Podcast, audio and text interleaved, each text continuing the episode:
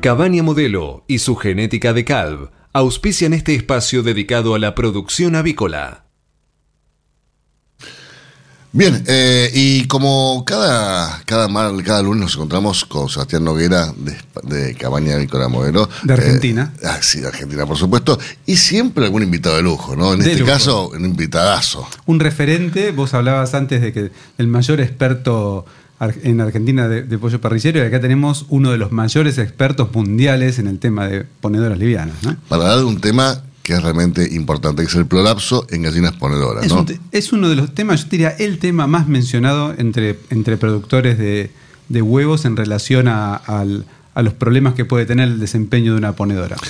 Estamos comunicados esta mañana con el doctor Rafael Lera, médico veterinario, especialista avícola, eh, y además es, es quien es el representante técnico de Hendrix en Genetics en Europa y también en Medio Oriente. Sí, sí, en gran parte del mundo. Nada más y nada menos. Buenos días, doctor, doctor Lera, ¿cómo le va? Hola, muy buenos días, ¿qué tal? Muy bien por aquí, muchísimas gracias, encantado de estar con vosotros. Una, una- eh, buen día, Rafa. Estamos en una comunicación internacional, ¿no? Gracias a, la- a las redes. Sí, espero que no haya mucho, mucho lapso de diferencia de tiempo.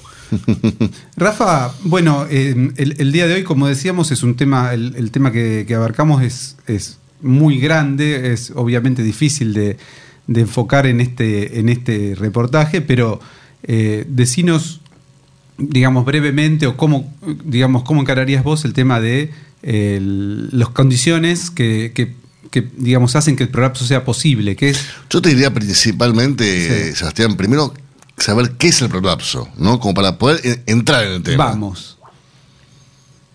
Bueno, sí, es- es- está bien, o sea, de poder describirlo primero, o sea, realmente que, que en un prolapso, siempre sabemos cuando una gallina en el momento de la oviposición de poner un huevo, es normal que eh, en ese mismo momento, durante un breve ti- tiempo, el fin se el del. Pero inmediatamente, en condiciones normales, los segundos vuelve a producirse en el interior. Entonces, llamamos prolapso cuando no se produce ese fenómeno, sino que esa parte distal del oviducto queda evertido y queda en el exterior, Ajá. lo que puede provocar pues, problemas posteriores de, de- de picaje, se puede tejido evidentemente, y al final, en última instancia, pues lo que vemos es mortalidad en el lote de ponedoras. O sea que muestra el oviducto y las vecinas se ven, eh, les llama la atención y ahí se produce el picaje que finalmente puede producir la muerte del ave. Claro, porque una de las, por así decirlo, de las complejidades de- del prolapso, punto primero es que es un síndrome que es multifactorial, o sea, son muchos los factores que, que participan. Y en segundo lugar, te diría Estamos con unas pequeñas complicaciones de, de- de- de comunicación. Bueno, esto pasa. El cable transatlántico a veces. Es que no- me parece que, me parece que Manu no, no pagó Telecom. Sí, se olvidó de pagar Telecom. Vamos a- ahí estamos de nuevo con, con el doctor Rafael Lera. Eh, porque, lo que os decía, o sea, generalmente vienen asociados ambos fenómenos, el prolapso y el picaje, y muchas veces tanto uno como otro puede ser causa u origen. O sea, en primer lugar puede aparecer prolapso, como yo os describía, y eso desencadena el picaje por la atracción que sienten las otras compañeras de, de- de galpón por ver ese oviducto evertido, que es sonrosado y brillante y atractivo, o a la inversa, a veces se producen en primer lugar pequeños fenómenos de picaje de, cloaca, que eso hace que se crean microlesiones que alteran también la elasticidad de ese tejido y en última instancia pues acabamos viendo prolapso porque tiene también mayor dificultad para retraerse al interior de la, de la cavidad abdominal. Rafael, ¿cuáles son las, los, los, los, los métodos principales para prevenir el prolapso en las ponedoras? Pues realmente lo que es fundamental es trabajar en el levante. Muchas veces la acción de prolapso es un poco frustrante para el granjero porque evidentemente por la propia naturaleza del problema aparece en la fase de producción y sin embargo las causas subyacentes fundamentalmente están relacionadas con cómo se ha hecho el manejo en la fase de levante. Porque Ajá. al final lo más habitual es que los casos de prolapso aparecen en aves que no han tenido un correcto desarrollo de estructura corporal. O sea, de Ya levante es de, de recría aquí. Demasiado De recría aquí en Argentina, sería. Claro, o sea, eh, sí, sí, bueno, perdón, la recría, efectivamente. en España también decimos recría, pero como en otros países de, de Latinoamérica dicen levante, a veces yo ya me lío.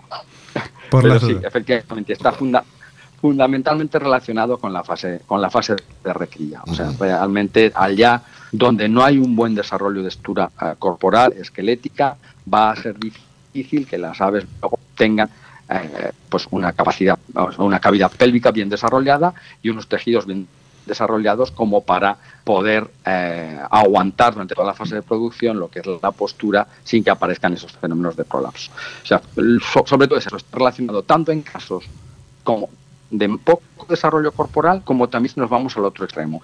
Si por un mal seguimiento de la curva de peso tenemos aves demasiado engrasadas, también es un factor que va a participar en la aparición de prolapso. Hay que ir por la ruta correcta con el peso, hay que ir en tabla. Hay que ir en tabla, hay que ir en tabla, ni por debajo ni por encima y sobre todo en tabla durante toda la fase de recría, porque lo que eh, a veces vemos que estamos fuera de tabla las primeras semanas lo intentamos corregir, sean con estrategias nutricionales o dietas más concentradas al final del levante. Pero en lo que es la, de, de recría, perdón, la fase de recría es toda una secuencia y en el tiempo, durante cada una de las fases, hay un desarrollo de algunos órganos. Y también, también vemos productores que eh, consideran como uno, digamos, como positivo, como un orgullo, decir, yo arranco arriba de la tabla la postura por, por si después tengo algún inconveniente o, este, digamos, como, como entrar con un impulso, ¿no? Pero realmente lo, lo ideal es entrar en, tal, en tabla, no más arriba, ¿no? Sí, lo ideal, lo, ideal, es estar en tabla y luego siempre tenemos un, cierto margen de maniobra. O sea, dentro de lo que son los estándares de peso, siempre se ofrece un valor medio y luego una horquilla mínimo máximo. Y estar un poco por encima de la tabla, siempre que sea un poco, y eso lo hayamos ido siguiendo desde el inicio de la fase de cría, tampoco es una mala estrategia. Es cierto que va a ser animales más robustos. O sea, realmente lo que es más peligroso es lo que os decía yo antes, estar por debajo, a lo mejor durante la primera mitad de la recría y querer compensar eso en la segunda mitad de la recría. Quizás eso es lo más desfavorable, porque tenemos por un lado animales que tienen poca estructura corporal y por otro lado animales que se engrasan al final. Rafael, y como segundo factor predisponente, ¿cuál enumerarías vos?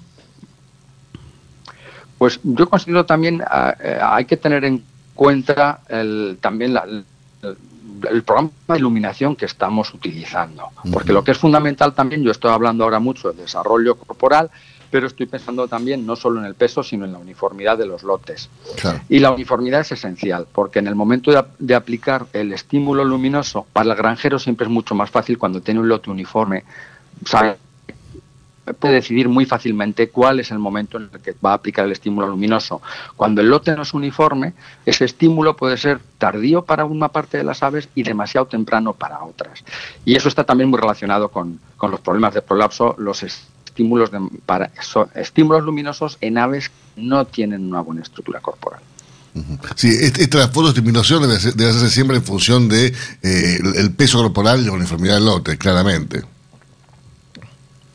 Exactamente, exactamente. Al final siempre las referencias las damos en edad porque es un poco más sencillo, pero a la hora de la verdad eh, es todos los cambios de manejo, todos los manejos y, algunos tan determinantes como lo que es la aplicación del estímulo luminoso para desencadenar eh, todos los cambios hormonales que van a provocar la postura del huevo, pues es fundamental que se hagan no en base a la edad de las aves, sino al peso que tienen y a su uniformidad. peso y uniformidad.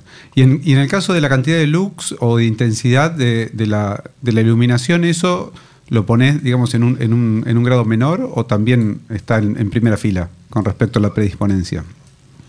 Eh, participa también, o sea, fundamentalmente en el momento del estímulo, lo que tiene más impacto es la amplitud, es decir, a veces cuando nos llevamos de cría a, producción, no es lo mismo empezar dando una hora de luz o a veces de repente te dan dos horas o más, y evidentemente eso es un factor. un pulso grande es, malo. Pero la, la, intensidad en lo que tiene mucho impacto también, sobre todo, es en el comportamiento de las aves. Como yo ya he dicho, muy a menudo eh, eh, prolapso viene acompañado de picaje y lo que sí sabemos es que intensidades elevadas estimulas la actividad de los animales para lo bueno y para lo malo. Y muchas veces lo malo es mayor nerviosismo y más riesgo de picaje. Doctor Rafael Lera, muchísimas gracias por brindarnos tantos conocimientos respecto al prolapso, eh, algo que para muchos no es algo tan conocido, tan sí genera algunos misterios, ¿no? Eh, digo, cómo se hacen algunas cosas. pero de acuerdo a, las líneas genéticas que tengas, hay, hay líneas genéticas que no son de CALP que están más preocupadas por el prolapso que otras que son más tranquilas y, y que tienen menos predisponencia, perdón, pero diría que está, está en ese orden que de CALP, ¿no? Así es. Señores, muchísimas gracias, Rafael. Nos, volvemos a encontrar en, breve. Eso espero. Muchísimas gracias y buen día a todos. Los esperamos el próximo lunes para compartir otro espacio dedicado a la producción avícola, junto a Cabaña Modelo y su genética de calv.